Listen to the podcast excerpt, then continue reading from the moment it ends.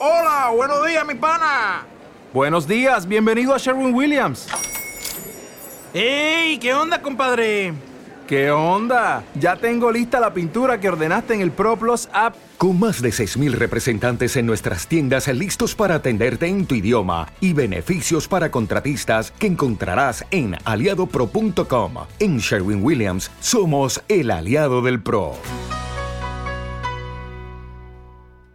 Dímelo Corillo, que es la que hay. Saludos y bienvenidos al podcast desde la línea, edición 1 para 1, episodio número 212. Esta semana tenemos con nosotros a Pablo Javier y a Mr. Calde de la banda de Puerto Rico La Parcha. Hoy hablamos de todo un poco de sus inicios en la música. Hablamos con Mr. Calde un poco de esto de que los productores ya no tienen vigencia, ¿no? Ya le ya no, le, no los consideran importantes, entre otras cosas más. Oye, búscanos en cualquier plataforma de podcast, como desde la línea podcast, y dale like, dale chat, compárteselo, dale cinco estrellas. Oye, ayúdanos a llegar a los mil followers en Instagram, como desde la línea podcast. Vamos allá. Bienvenidos al podcast desde la línea.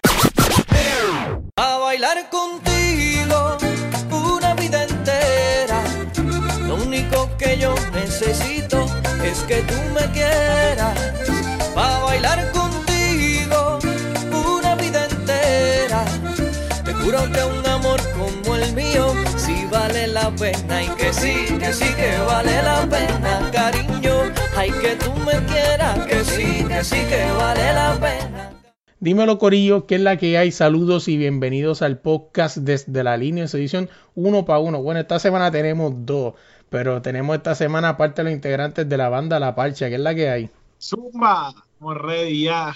Siempre me encanta arrancar los podcasts con esta pregunta que abre el debate de todo. ¿Y quién es, bueno, en este caso Pablo Javier y, y tú se me olvidó el nombre tuyo, es que tengo ahí Mr. Calde y yo como que, ¿qué? Estoy, estoy de Mr. Calde. Así Mr. Calde. Siempre vamos a arrancar uno, uno y en otro. O sea, Pablo Javier, ¿qué me puedes contar de ti? Pues nada, saludos hermano, un placer este, soy un servidor y llevo más de 10 años en la música, ¿verdad?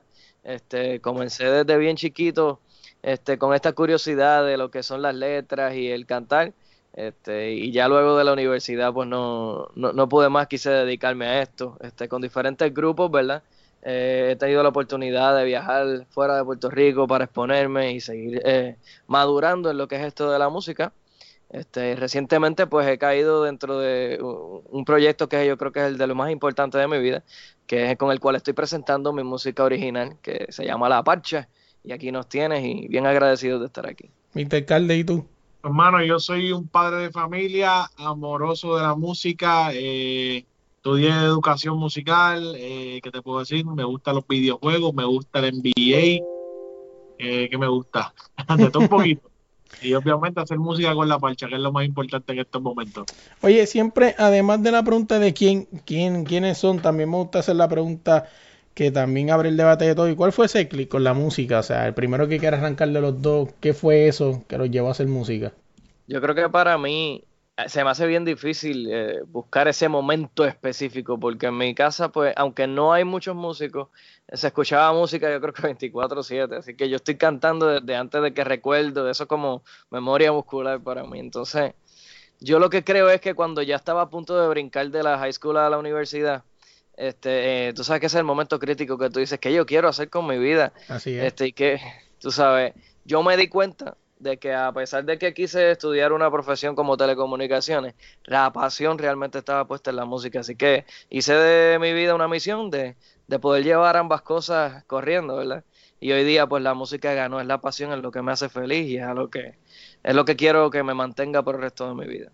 ¿Y tú, Mr. Carle? Pues hermano, yo te diría que la pasión para mí por la música fue desde muy pequeño. Eh, soy criado en la iglesia y yo creo que en la iglesia la música es muy buena. Aquí en Puerto Rico específicamente de las iglesias salen unos excelentes músicos que hoy en día tú puedes ver tocando con, con artistas que no son de música cristiana como tal, son de música secular. Y desde niño, voy desde que nací a la iglesia y, y siempre tuve como que ese, esa inquietud por la música. Ahí fue que me atreví a dar los tres cantazos primero en la percusión, Luego me di cuenta que me gustaba. En la escuela empecé un conjunto de flautas. Ahí me dieron el clarinete. De ahí del clarinete brinqué para el timbal y seguí por ahí para adelante. hasta que a los 16 años empecé a descubrir cuestión de producción musical. Eh, pues tuve unas situaciones económicas bastante fuertes en mi familia y pues me di cuenta que la manera en que yo podía ayudar a mi familia, aunque a pesar de que era un niño todavía, tenía 16 años, podía aportar económicamente, era haciendo música. En ese momento estaba el boom del reggaetón, en la escuela todo el mundo quería cantar, en la calle todo el mundo quería una pista, todo el mundo quería hacer eso y yo me di cuenta que pues podía monetizar lo que yo hacía por pasión y pues de ahí en adelante comencé eso de producción, empecé a escribir, empecé a vender pistas y todo y pues de ahí hasta el sol de hoy seguimos haciendo música. Fíjate, tú me dices eso y me siempre es algo que me llama, que me vuela la, la cabeza, ¿no? Así como la gimnasia ayudaba a muchos deportistas, la iglesia ayuda a muchos cantantes. O sea, no es la primera persona que escucho decir eso y siempre me gusta recalcarlo, ¿no? Porque pues ya veo que se repite, se repite y se repite. Y es que la iglesia, más allá de, de olvídate de la religión que lleve, sea pentecostal, olvídate de eso, eso es secundario. Está hablando del, del sitio per se. La iglesia te brinda una oportunidad porque a veces estas iglesias tienen pianos que en tu casa tú no puedes tener, una batería, no todo el mundo la puede tener, un bajo.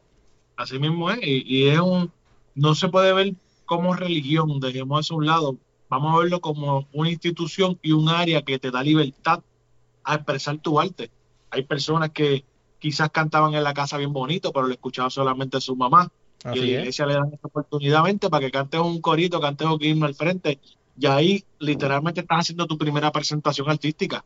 Aunque sea en el ámbito religioso, tienes un público, tienes una meta, tienes algo que hacer y pues sirve de mucha plataforma para impulsar y descubrir muchos arte, muchos talentos que a veces personas desconocen que tienen y en la iglesia es un sitio como que un talent search que te permite expresarlo. Es de los mejores talleres sin duda. No, obvio, y eso, o sea, son esos primeros públicos, este, y como te digo, o sea, después, después de la iglesia o antes de la iglesia uno va a quemar fiebre y, y, va a tocar piano o va a aprender a tocar música o lo que sea. Es verdad. Claro Que sí. Este, que hablando, saliendo de ahí, vamos a hablar un poco de esas personas que, que los influenciaron. O sea, que me cuentan de esos artistas o de esas canciones que ponían sus madres? Bueno, mi madre también, pues todo lo hicimos, es algo como una tradición puertorriqueña. Ese domingo levantarse a las diez y pico de la mañana y escuchar a tu mai poniendo música en el componente para lavar y planchar y lo que sea. ¿Qué le fueron esos el artistas? Mega, el megamix de Olga Tañón, que todo el mundo se sabe de principio. Tú sabes. Tú sabes de lo que estoy hablando. Claro. en mi caso, en mi caso, mi mamá eh, es una die hard romántica. So, en casa siempre se escuchaba a Cristian Castro, Luis Miguel, este, todos estos compositores y grandes voces que estaban en los 90, ¿verdad? Pero se escuchaba un poquito de todo. Eso era lo que predominaba. Así que desde chiquito eso es lo que estoy imitando. Mi cantante favorito, gracias a ella hoy día, es Luis Miguel. Y es raro que te lo diga una persona joven. Claro. Pero pues la calidad musical de ese artista siempre me dio como un estándar al cual yo siempre quería llegar. Sí, igual que, el mío. gran parte de mi influencia. ¿Y tú, Mr. Alcalde? Hermano, de influencias musicales tengo, te diría que demasiadas. Desde la iglesia, pues obviamente se escuchan muchos conjuntos vocales, muchos boleros.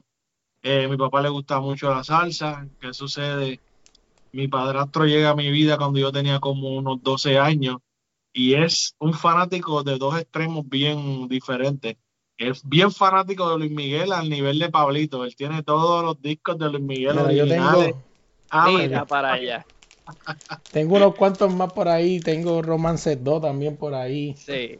Ah, nada como el primero, nada como el primero. Tenía un montón de discos de Luis Miguel, pero tenía todo lo que está pasando en el rock, todo desde Guns N' Roses, Boston, Chicago, Aerosmith, ACDC, Rolling Stone, y pues yo estaba entre muchas cosas pasando a la misma vez, bolero, salsa, baladas, rock, eh, pero, pero si me pregunta, un artista que influenció mucho, mucho de todos los que puedo mencionar es Prince, ese es mi artista meta.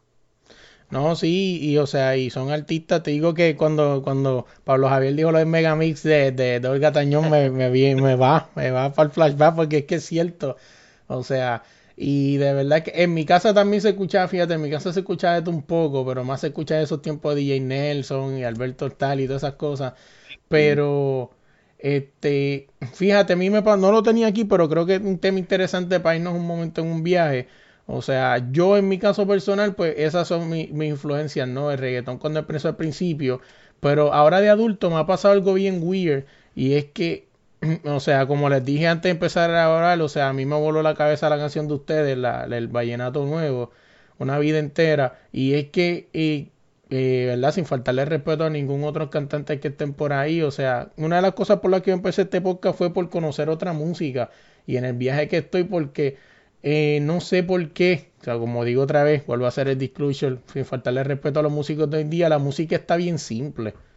O sea, entonces yo tuve que salir a buscar música de antes, o sea, después cuando Off Record le puedo enseñar un poco de la colección de vinilos que tengo ahí, este, y fue eso, fue mi búsqueda, fue mi búsqueda de, de, de buscar, o sea, ya que es la música del presente, este, mucha gente no se, no se, no se toma la molestia, hace mucha música de calidad, tuve que salir a buscar música del pasado. Nos alegra mucho que nos consideres, ¿verdad? Como parte de esa buena música que has descubierto. Y yo creo que es nuestra meta también. Nosotros creemos que lo que le está haciendo falta a la música hoy día es la variedad. Porque nosotros, a mí me encantan todos los géneros musicales. Tengo mi fuerte influencia en el romántico, pero DJ Nelson y Alberto Style, eh, yo yo lo, yo lo bailaba cuando chiquito también. Y eh, antes, tú, tú te fijas en los 90, cada género musical tenía una estrella que estaba brillando en el mismo momento y súper pegado. Así tú ponías KQ 105 y salían todos los géneros que habían ahí por haber y todos tenían una estrella bien pegada. Así que nosotros quisiéramos fomentar a que vuelva esa variedad y que exista el reggaetón y que existan todos los otros géneros con la misma calidad y con la misma promoción. ¿Y tú, Carles? ¿Qué me dices de eso? Yo no, no creo que hayan géneros malos. Yo creo que puede haber música que puede crecer. Ahora mismo, lo que es bien cierto, y es algo cíclico, lo que está sucediendo ahora mismo en la música urbana y en la música en general, es algo cíclico. Llega un momento que ellos hacen unas producciones bien elaboradas, con muchos sonidos, muchos arreglos, y de momento bajan a lo que está pasando ahora mismo. Ahora mismo, si tú, por ejemplo, un tema de reggaetón, tienen tres elementos.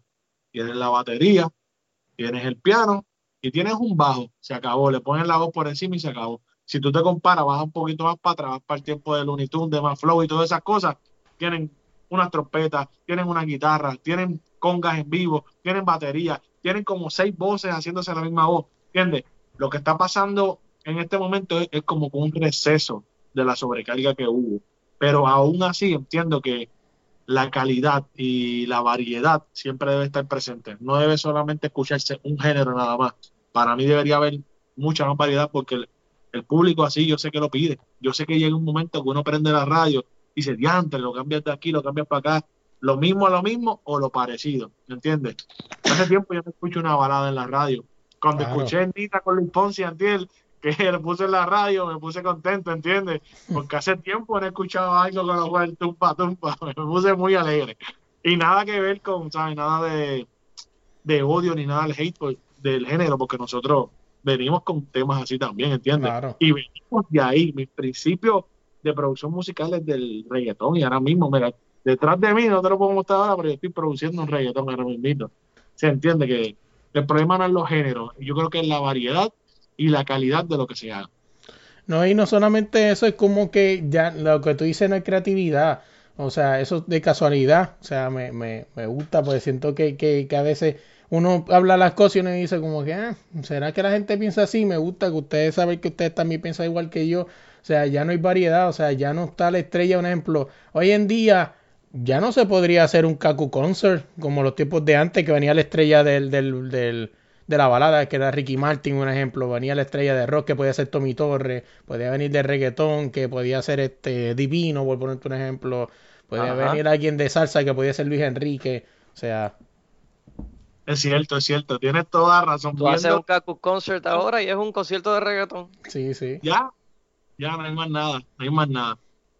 No, y no solamente eso, también hablando de, de o sea, lo que tú dices, la creatividad, o sea, ya hoy en día ya nadie quiere ser creativo. O sea, ya no viene de momento un Don Omar con diva virtual en el momento en el que nadie se le esperaba. ¡Boom! Rebotó. O Don Omar con Pobre Diabla cuando todo el mundo estaba reggaetoneando. O sea, o lo que sea. O Wisin Yandel con su electro flow o lo que sea en su momento. Ya no hay eso. Hoy en día ya todo el mundo, si un ejemplo, si por poner el mejor ejemplo te puedo poner los colores. De momento salió J Bal, este, Farruko y le dio un tiempo por ser rasta, ahora todo el mundo quiso ser rasta. O sea, ahí tanto están hasta que explotan el concepto y cambian de concepto cuando ya lo explotaron y ya no le pueden sacar más nada. Sí, eh, a veces yo te puedo decir que a veces no son ni ellos mismos. Recuerda que hay muchas personas detrás de ellos que son disqueras, son cosas así, o, puede ser inversionistas, ¿entiendes? Que pues a la, a la larga pueden ser los jefes de, de uno, son los líderes y los que te encaminan a lo que ellos entienden que es lo correcto. Y quizás esos artistas pueden tener una idea tan grandes como las que nosotros estamos pensando, pero a veces les exigen, mira, no, te vas a mantener por aquí, vas a hacer esto, te vas a vestir así, te vas a hacer lo otro, y pues a veces eso limita el arte.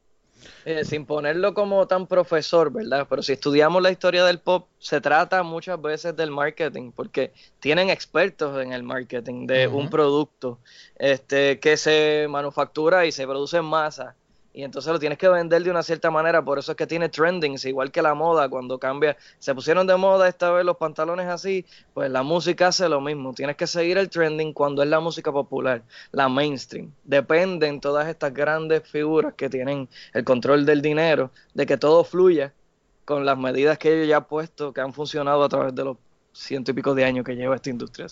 Oye, sacando de ahí, vamos, vamos a volver del viaje en que nos fuimos, vamos a volver otra vez a las preguntas que tenía. O sea, ¿por qué la parcha? O sea, la parcha, para las personas que no sepan o vean en alguna otra parte del mundo, la parcha es una fruta tropical en Puerto Rico, en otros lados se llama maracuyá, o sea, este, se lo digo pues mi esposa es nicaragüense y lo sé, este, y tiene otro nombre a nivel mundial, o sea, por eso, para hacer la especificación, por ¿y por qué la parcha?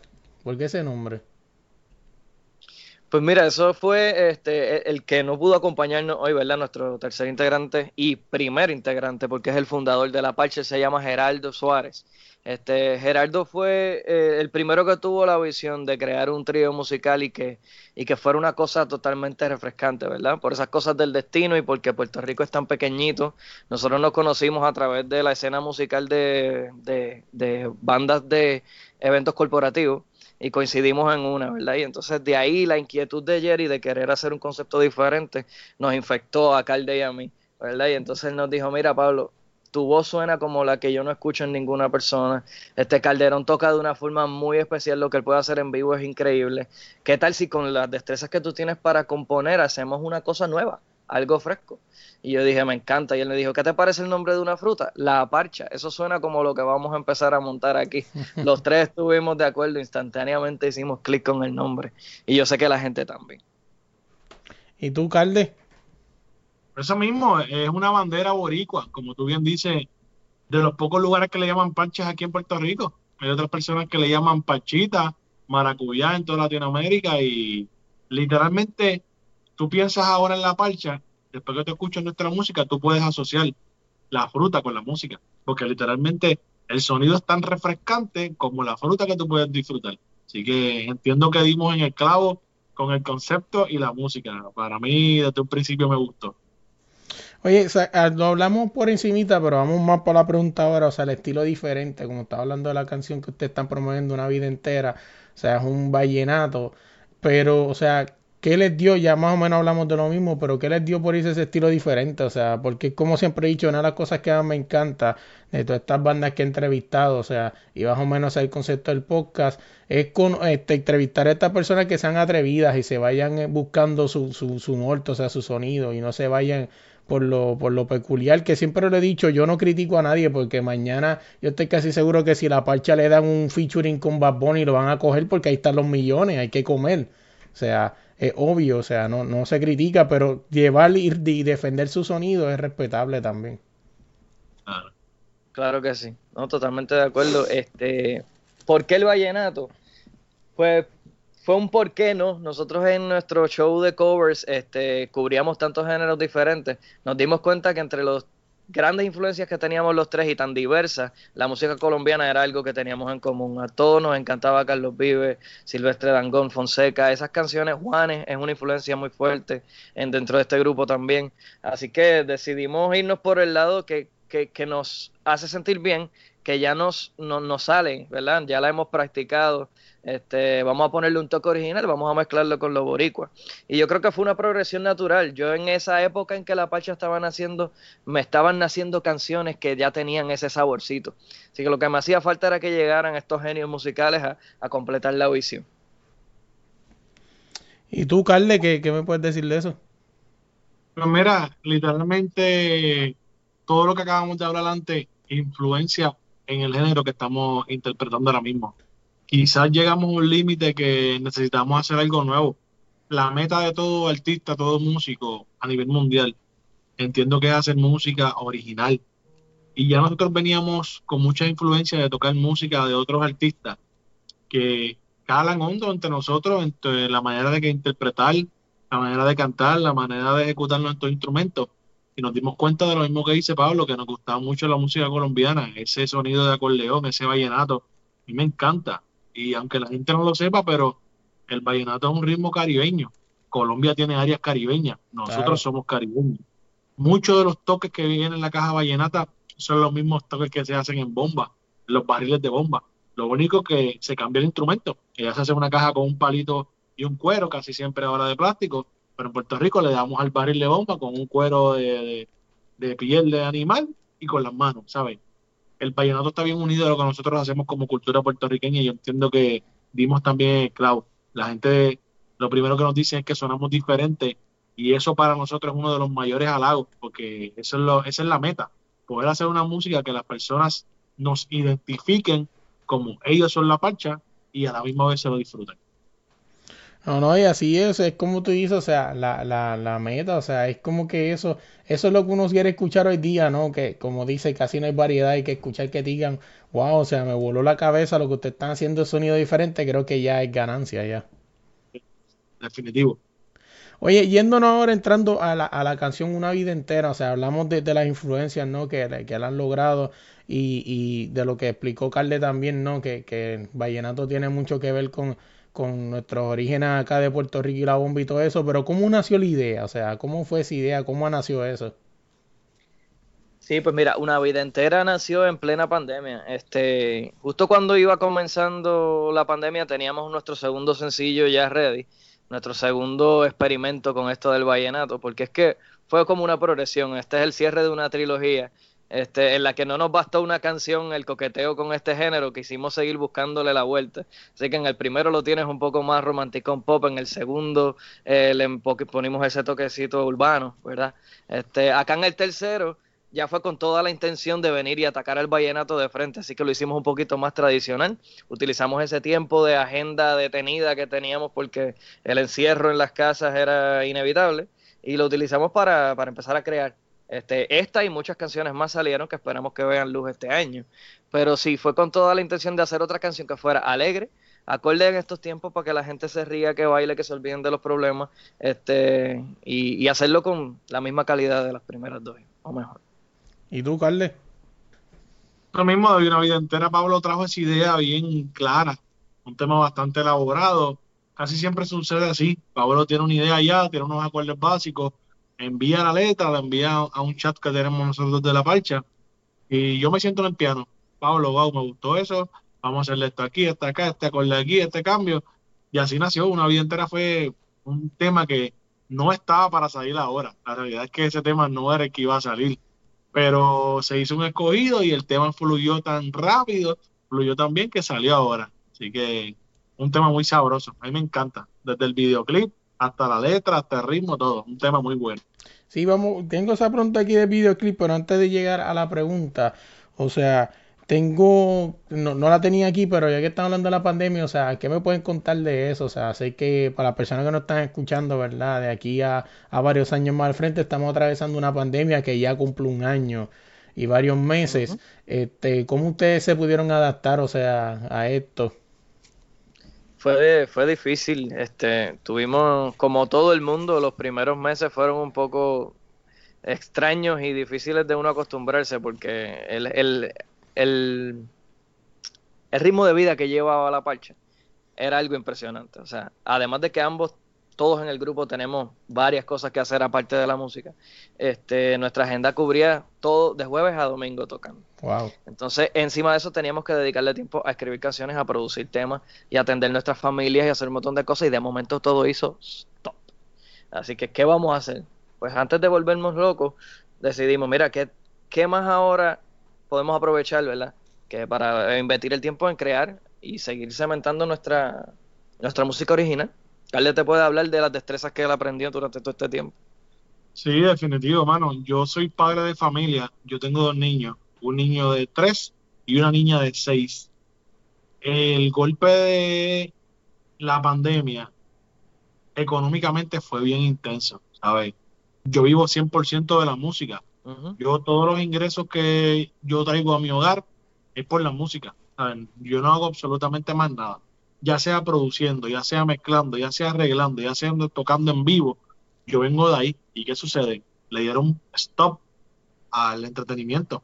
Todo lo que yo tenía en agenda, la parcha tocaba de jueves a domingo. Recuerdo que ese día estábamos en, un sábado fue eso, estábamos tocando en Mojitos en Salinas y nos enteramos de lo que había pasado, de la pandemia, que fue el primer caso aquí en Puerto Rico. Automáticamente nos llegó un mensaje que el evento que teníamos al otro día, allí mismo en Salinas, quedó cancelado. De ahí esa semana fue cancelado, cancelado, cancelado, can- hasta el sol de hoy, que para que sepa, ayer, ayer fue que nosotros hicimos nuestro primer show desde que comenzó la pandemia. Así que estuvimos casi un año sin hacer ni un evento, así que te podrás imaginar. Yo en mi caso, eh, mi esposa es trabajadora social, ella tenía que salir, no importa lo que sucediera, porque ella trabaja con una población un poquito más delicada. Y en el medio de la pandemia, yo tengo que ayudar a mi esposa a vestirla con su capucha, su cover, face shield, mascarilla. Ese proceso era cuando ella se iba y cuando llegaba, cuando se iba y cuando llegaba. Los dos niños tomando clases a la misma vez. Yo intentando hacer música, ¿sabes? Un proceso bien duro, bien duro, pero gracias a Dios y hasta el sol de hoy no me puedo quejar porque se aprovechó mucho el tiempo familiar. A veces uno tiene ese ritmo de vida tan duro, tan salvaje, por el día haciendo una cosa, por la tarde otra, por la noche otra, y a veces se te olvida lo más importante que es la familia, o a veces no se te olvida, a veces que no tienes tiempo para compartir con ellos. Y este encierro, yo siempre lo visualizo como eso, fue un tiempo que Dios nos regaló para poder tú estar en tu casa y recapacitar cuáles son las verdaderas prioridades en tu vida. Descubrir talento, educarte, porque yo estoy seguro que por lo menos una cosa aprendió todo el mundo en esta pandemia, aunque fuera una cosa. Porque tenías tanto tiempo libre que tú no ibas a estar todo el día viendo Netflix nada más o viendo películas nada más. Hay gente que yo me imagino que si le dieron duro al ejercicio tienen las abdominales como Jerry, porque hasta eso.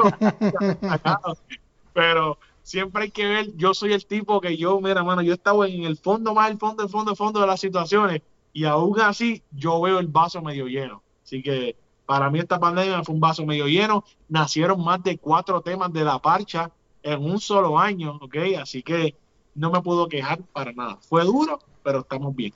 No, así es, y, y o sea, y vi mucha gente, más en, en, en mi ámbito, ¿no? Creando contenido, quejándose demasiado, ¿no? Que si no, que si no hay nada que hacer, que si lo otro. Y yo digo, de verdad para mí la pandemia, ¿verdad? Y siempre se lo dije a varias gente con, ¿verdad? Con respeto a todo el mundo, ¿verdad? Pues todo el mundo tuvo situaciones, quizás perdieron familiares, quizás se fueron hasta matrimonio, porque fue la alta, eh, fue una tasa bien alta de, de, de divorcios, ¿no? Y, y todo eso. Pero, ¿verdad? En mi caso, yo de verdad, a mí me encantó, o sea, este tiempo me dio la oportunidad de entrevistar gente que estoy casi seguro que si no fuera por eso no los hubiese entrevistado. Claro. O sea, Está porque de la manera correcta. sí, Lo porque mismo pasó tuvieran, con nosotros. Nosotros estamos en medio de una gira de medios que hubiera sido mucho, mucho, mucho más corta si ahora los medios no estuvieran comunicándose de esta manera, con esta facilidad que tenemos de hacerlos cada cual en sus hogares, este, al tiempo de nosotros. Eso es una cosa que, al menos para el grupo, este, en sus primeros pasos ha sido game changer, como bien dice. Sí, sí. O sea, es como yo digo, o sea, gente que yo pude entrevistar, de momento me viene a la mente, si hubiese sido por esta pandemia, quizás yo nunca hubiese podido entrevistar a Tatiana, o sea, una gran leyenda de la música de México, de la, del área infantil. O sea, Wow, se- sí, Tatiana. O sea, y yo la pude entrevistar y, y me acuerdo que hasta falté a mi trabajo por ese día. O sea, sí, porque como digo, son cosas que, que uno dice, tú no vas a tener la oportunidad de entrevistar a Tatiana todos los días. O sea, y, y son cosas que se dieron por la pandemia, porque yo estaba promocionando una canción de, de que estaba haciendo de, de para la pandemia para los niños y pudimos hablar, o sea, y si quizás mejor si no hubiese sido por esa pandemia, yo estuviera haciendo giras, giras y nunca se hubiese dado. es que así, es así, mano. Tú tienes que aprovechar todas las oportunidades. Yo tengo un pana mío, Jonathan, que si lo está viendo, saludos por ahí. Él tiene un refrán que, que siempre yo lo sigo. Y él dice, mano, la guagua llega. Si tú no te montas, te quedaste. Ya Así llegó. Las oportunidades a veces vienen una vez en la vida. Tienes que montarte. Yo soy de las personas que se me hace tan difícil decirle que no a las cosas, porque yo no sé si esas cosas vuelvan a suceder. Y esta pandemia fue una oportunidad para eso mismo, para arriesgarse. Hay personas que no creaban contenido, así como tú estás haciendo de podcast. Salieron un montón de podcasters, inventaron TikTok también, o por lo menos se hizo famoso. Y ahora hay TikTokers, ¿ok? Ya no son YouTubers nada más. Ahora son TikTokers, ahora hay podcasts. ¿Sabes? El entretenimiento se diversificó. Así que hay que verlo de la manera correcta y de la manera positiva. No, sí, es como yo digo, o sea, y, y lo interesante está en que todavía la pandemia no se ha acabado. Hay que ver qué va a pasar cuando se acabe la pandemia, porque todo el mundo quizá va a volver otra vez a sus jangueos semanales y se va a olvidar de lo que hizo. O sea, que es como yo digo, lo más impresionante, inclusive Chente lo ha dicho muchas veces también, o sea, hay otras personas. Lo interesante no es que nacieron los podcasts, es a ver cuánto se van a mantener, porque después que se acabe la pandemia, todo el mundo va a volver a janguear y a su vida peculiar y se le va a olvidar lo que hizo. O sea, sí, eh, también eh, creo que tienes razón en eso. El ser humano, por estudios, dice que en 21 días se acostumbra a las cosas. Y nosotros llevamos mucho más de 21 días en este estilo. Hay que ver si la gente se va a mover a consumir este tipo de, de, de productos o si van a regresar a lo que consumían antes. Pero para mí, para mí, si me preguntan, se van a quedar en este tipo de productos. Oye, volví, ahora vamos otra, la pregunta que tenía ahorita, antes que nos fuéramos en, en este viaje, o sea, el videoclip una vida entera, o sea, lo pude ver también, o sea, vi que, que lo grabaron en una hacienda, ¿no? Malcría, algo así, que se llama la hacienda, este, lo pudieron grabar ahí, o sea, y, y de verdad que en cuestión de calidad, nada que envidiarle a, a, a grandes producciones, o sea, está al tope también igual. Muchas gracias, gracias por eso. Sí, eso fue en Hacienda Las Malcrías, en el pueblo de Adjuntas. Eso es un monte hermoso, con un lago precioso, la realidad hace un frío brutal. Nosotros lo grabamos terminando diciembre, así que te podrás imaginar, llegamos allí apenas saliendo el sol y lo que había era neblina. Pero una vez salió, el, el paisaje es súper hermoso. Le damos un fuerte abrazo y un agradecimiento a Adita, a la dueña del lugar, que, que fue un amor con nosotros y nos dejó estar dos días enteros grabando lo que fue esa aventura, este, que valió la pena cada segundo. Allí pasó de todo, brother. Es un tremendo video.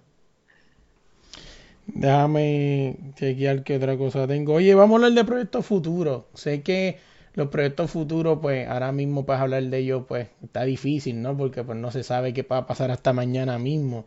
Este, pero ¿qué me pueden contar, o sea, de lo que, de lo que se puede hablar, que hay en proyectos futuros? Bueno, proyectos futuros, eh, futuros cercanos, te puedo decir que ya tenemos un tema completamente grabado y ya se está en el proceso de mezcla. Así que ya, aparte de una vida entera, nosotros aprovechamos la pandemia para componer. Pablo comenzó con su idea, yo me uní a él, hicimos muchos temas. A ver, literalmente, si no me equivoco, Pablo, fueron cuatro, ¿verdad? Ajá. Cuatro temas que ya están grabados, muchos de ellos. Otros que tienen unos detallitos que corregir, pero lo grande, el grosso, ya, ya se procesó. Proyectos futuros, te puedo decir con confianza, si Dios nos los permite, ¿ves? El 2021 va a ser el año que más música original va a lanzar la parcha. Nosotros teníamos una meta hace mucho tiempo de lanzar temas por lo menos cada tres, cuatro meses. Y pues obviamente por los ritmos de vida se nos hacía bien difícil. Este año, como aprovechamos la pandemia para escribir y componer, yo creo, tengo la fe y vamos a trabajar para que así suceda. Que este 2021 se convierta en el año que más música original lance la marcha. Oye, Carle, tenía que, te- no tenía nada de eso aquí, pero que, que es rapidito antes de irnos. O sea, Sí. tú eres productor, o sea, y todo eso. Mano, ¿cómo, ¿cómo ha perdido la relevancia el productor hoy día? O sea, es algo como que, que me vuela la cabeza y no estoy en el medio, o sea, estoy hablando de lo que veo desde afuera. El productor es esta persona que es el mago. O sea, si tú me preguntas a mí, el productor es como ese aceite que le tienes que echar a la cadena para que mueva.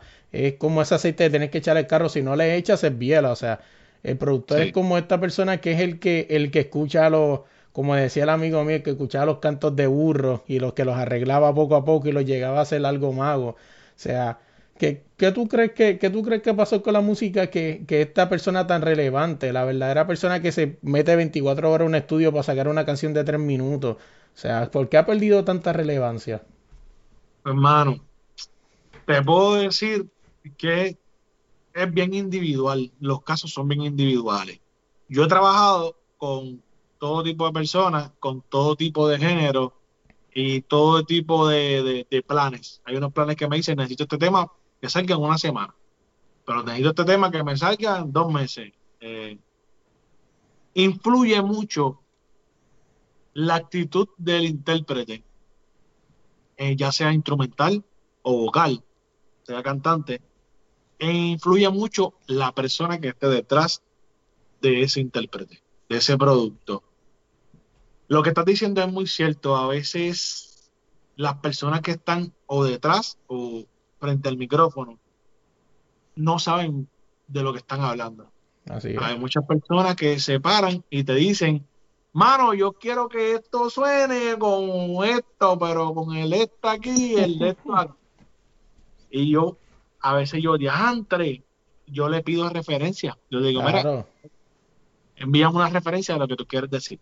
¿Qué sucede? A veces le tengo una producción, me ha pasado, me ha pasado mucho tengo una producción que el mismo Pablo la ha escuchado y siempre Pablo es, aparte de lo que lleva la marcha, Pablo es, uno de mis jueces y mis verdugos. Pablo, ¿qué tú quieres de esto? ¿Qué tú quieres de lo otro? A veces tengo unas producciones bien brutales de hecha que me dicen, mano, zúmbala para acá. Se le envío a los que saben de música, a los que ya han estudiado, a los que producen y ya tienen experiencias anteriores. Dicen, Calde, eso está bien brutal, corrí el esto y esto y se acabó. El otro, mano, súper bueno cuando se lo entrego a la persona que es el intérprete o es el, el, el que sé yo, el manejador o lo que sea, me dice, no, no me gusta eso. yo quiero esto. Y se destruye, se destruye todo lo que estaba ahí, todas esas horas se perdieron. Y no es que se pierda, es que cuando vuelves a rehacerlo, lo comparas con lo que había a lo que hay y lo que hay está mucho más abajo de lo que había, ¿entiendes? Claro lo pues es, es bien individual. Hay unas personas que se dejan llevar. Pablo, no es porque trabajemos juntos, no es porque hagamos música juntos. Pablo es un tipo que te escucha y él no sabe de algo. Él está, él está preparado. Eh, Pablo estudió, su voz estudió. Yo estudié un bachillerato en música, ¿sabes? Estamos preparados, pero no lo sabemos todo. Nosotros no, no pensamos que lo sabemos todo.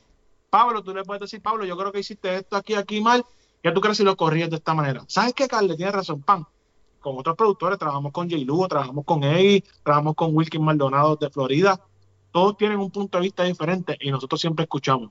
Todo va a depender mucho del intérprete, todo va a depender mucho del manejo que tenga ese artista. Hay unos que se dejan llevar, hay unos que son tercos, hay unos que dicen que no.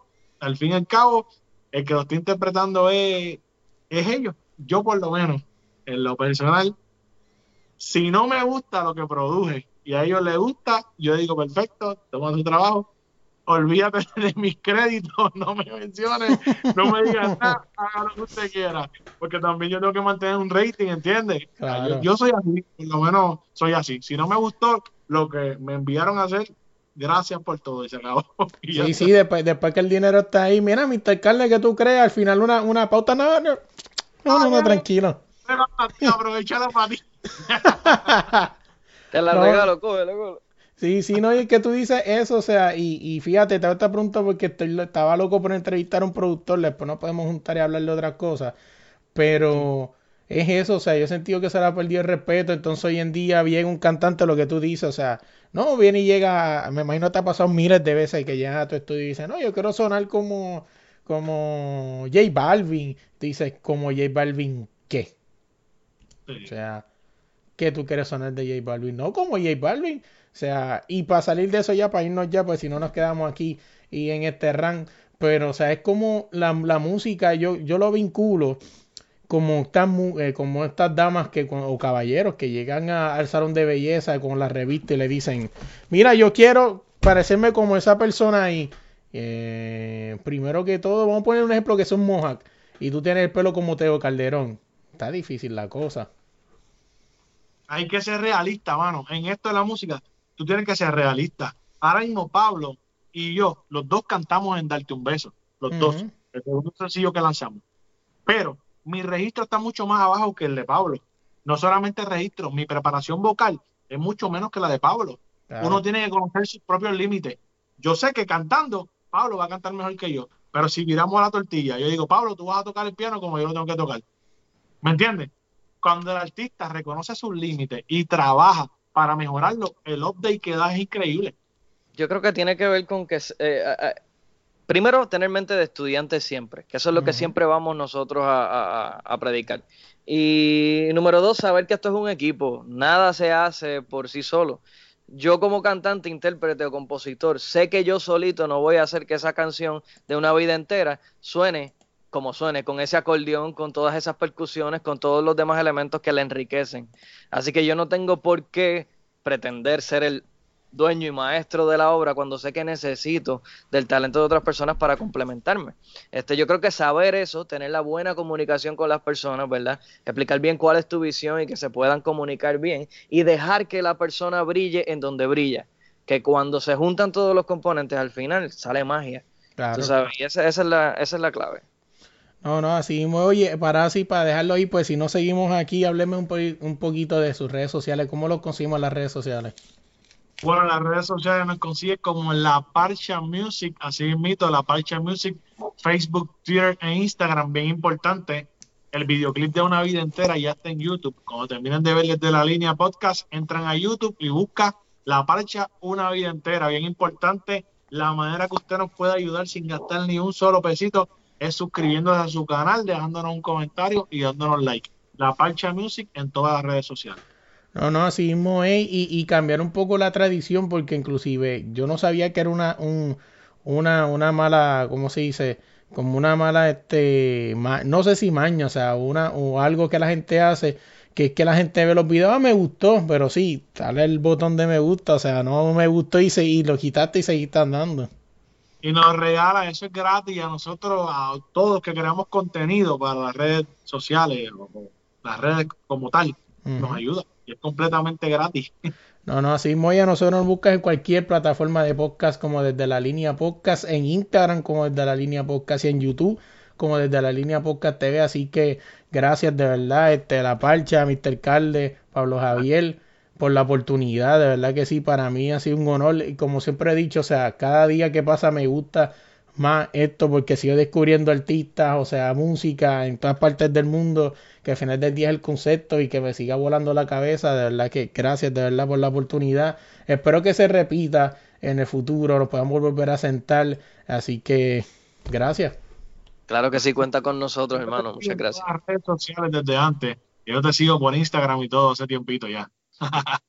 Oye, antes de irnos esta semana, quiero agradecerle a Abraham Dolta por dejarme usar su canción Ya me voy. Así que búscala en cualquier plataforma de música como Ya me voy. Esa voz tan elegante que escucharon al principio del intro es Gerardo Ortiz. Así que gracias de verdad por prestarse a ayudarme en esta locura. No podemos dejar fuera a nuestro nuevo auspiciador, Deporte Rey Camiseta. Oye, si buscas tu camisa de tu equipo de fútbol favorito, búscalo a ellos como Deporte Rey Camisetas en Instagram y también Puedes buscar cualquier jersey de la NBA de tu jugador favorito y también ellos te ayudan en el logo a Frank y a Calimocho Man.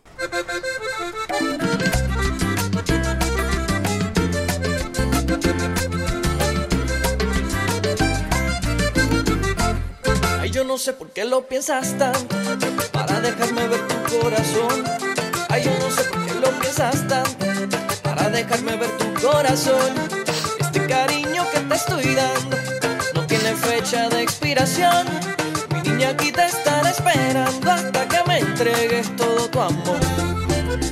Va a bailar contigo una vida entera. Lo único que yo necesito es que tú me quieras para bailar contigo una vida entera. Te juro que un amor como el mío vale la pena y que sí, que sí que vale la pena, cariño. Ay, que tú me quieras, que sí, que sí que vale la pena, cariño. Ay, que tú me quieras.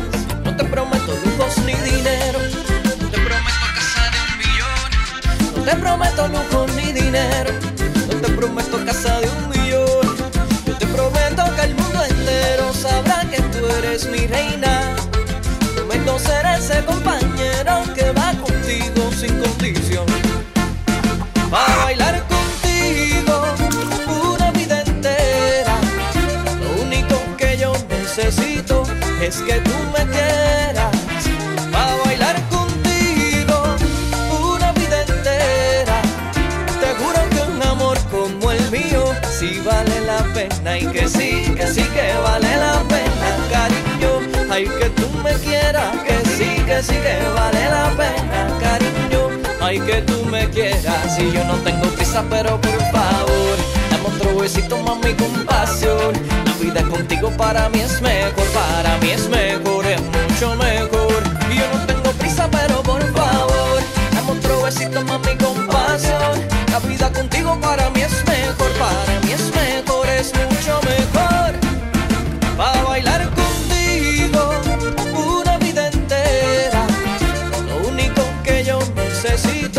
es que tú me quieras. Para bailar contigo una vida entera. Te juro que un amor como el mío sí vale la pena y que sí, que sí que vale la pena, cariño. Ay, que tú me quieras, que sí, que sí que vale la pena, cariño. Ay, que tú me quieras.